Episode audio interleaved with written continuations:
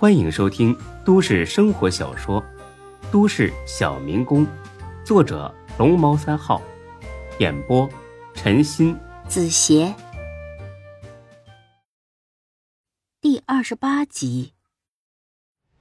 几位朋友啊，呃，我们火锅店里不可能有指甲的，呃，不信呢，你们去瞧瞧我们的厨房，那不是我吹呀，这么干净的后厨，那整个鸿盛楼一带也难找啊。那男的冷哼一声：“哼，你他妈当然不会承认了，我也没指望你承认。把你们老板给我叫出来，就是那个姓孙的，我跟他说。”刘永才听罢，这心里边有了点眉目了，瞧这架势，似乎是冲着孙志来的。这小子又在外边惹事儿了，真是他妈服了这个活祖宗了。不过。既然这些人是存心过来找事儿的，那也没必要太客气。反正现在还没到饭点儿，店里边就他们一桌客人。啊，赵志哥呀，他忙，呃，几天也来不了一次。你们要是愿意等呢，就坐下等；不愿意等呢，就拿钱走。啊，不过呢，我劝你们呐，还是早点走吧。年纪轻轻的，少惹事儿啊。哎，我操！你什么态度啊？就这么对待顾客吗？我用你教我做人吗？你什么态度啊？你不是要找老板吗？老板不在，我有什么办法呀？我给你变出来呀！老子他妈就是这个态度，怎么着吧？看刘有才这么嚣张，那几个混混就想动手打人。慢！门口一声吆喝，刘永才大喜过望，跑了过去。孙志回来了，咋回事啊，才哥？刘永才呢，将事情的经过大致说了一遍。孙志听了之后有点纳闷不记得招惹过眼前这小子呀，看他也不眼熟，应该从来都没见过。不过呢，做买卖讲究的是啥呀？和气生财。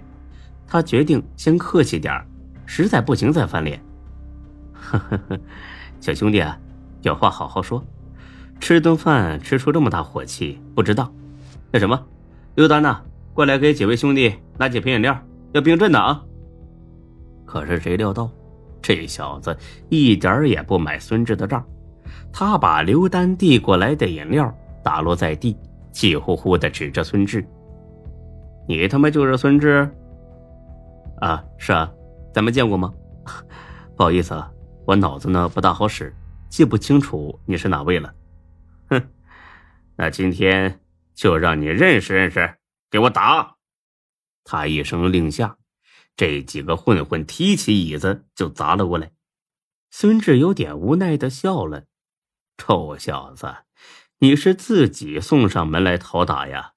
既然这样的话，不管你是谁，打了再说。”他拨开前面那俩人，冲着那小子就是一脚。他结结实实的撞到了身后的冰柜上，里面的汽水啤酒瓶噼里啪啦的摔了一地。没等他站起来呢，孙志呢已经拿着一块碎的玻璃碴子顶住了他的脖子。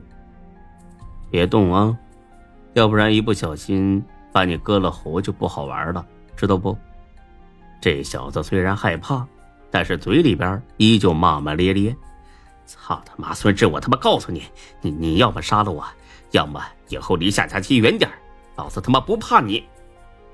哦，这下孙志明白是咋回事了，感情啊是个吃飞兔的。孙志哭笑不得的松开了手，呵呵，你认识夏佳琪？当然，我是她男朋友。我警告你，离她远点否则我让你这店开不成。孙志哈哈的笑了起来，跟这种小朋友，那就没必要动手动脚的了。哦，是吗，小兄弟，没听说她有男朋友啊？你别闹了，都是朋友，你这样的她是不会喜欢的。那不用你管，总之你以后离她远点否则的话，我见你一次打你一次，不信你试试。说罢，他神气万分的走了。似乎刚才打赢的人是他，他这么一走，那几个混混也很识趣的要走。可是孙志呢，这个时候拦在了门口，挡住了他们。别着急走啊！看在那位小老弟面子上，这顿饭就算我请了。但是打坏的东西，你们得赔吧？几个混混一听，立刻又过来动手打人。孙志揪住最前面那个，照头就是一酒瓶子，砸的是血水四溅。又抓起四根涮肚用的竹签子，狠狠的插在了他的手背上。这人惨叫着退了回去，剩下的那几个也被孙志这股子狠劲吓住了。孙志这么做，纯粹是出于一个毒贩子应有的心狠手辣。哼哼，敢和我动手，这事你们算头一个呀！大哥，清点一下，看看砸坏东西有多少。该赔多少钱？刘永才清点一下，砸坏了两张桌子、三把凳子、十几个盘子碗碟，外加一冰柜的啤酒饮料。呃，两千块。好啊，加个码，两万。拿钱走人，否则老子就把你们指头一根根剁下来。你们挑吧。这几个混混一听，差点没哭啊！本来是想替人打个架。弄几百块钱喝顿酒，可是没想到碰上硬茬子了。沉默了一阵他们几个掏了掏口袋，一共掏出不到二百块。孙志呢，本想让他们滚，却看到门外边有人鬼鬼祟祟的往屋里边看，看他的样貌似乎见过，想起来了，是高勇的人，难道是？高勇派人盯着自己，是想弄清楚孙志的真实身份吧？这个时候，孙志心想：来得好，正可以用这眼前几个混混演一出好戏。他突然像个精神病似的，哈哈大笑：“呵呵呵呵呵，好啊，没钱是吧？那咱们换个方法啊，柴哥，给他们上手擀面，一人三斤。”吃完就可以走，吃不完的话，自己把指头剁下来。不敢剁的，你帮帮忙。这几个混混又不是傻子，嗯，他当然知道那三斤面条下肚，那得撑破肚皮呀。他们互相看了看，抄起凳子又冲了过来。孙志毫不客气，迎上去，冲着第一个人的脑袋就是一酒瓶，然后一脚踹倒第二个。又顺手抓住第三个脑袋，摁在桌上。整个出手过程行云流水，又快又狠。你们听好了，我的耐心有限啊！吃面条还是剁手指，自己选一个。再他妈这么不知好歹，我给你们放放血，行不行？这几个混混彻底没了反抗的胆量，惴惴不安的。坐下来煮起面条。等他们吃完，差不多耗费了一个小时。再看看他们几个的肚子，那撑的跟皮球一样。我啊，我我们能走了吧？孙志点了点头，呵呵，当然能走啊！好不容易来一回，我哪能让你们空着肚子回去呢？这手擀面呢，是我们店里招牌面，吃一次。保你们一辈子忘不了。那什么，都吃饱了是吧？要不再来点儿这几个混混差点吐出来了，估计他们这辈子也不想再吃面条了。呃，大哥饱了，味道怎么样？还行吧？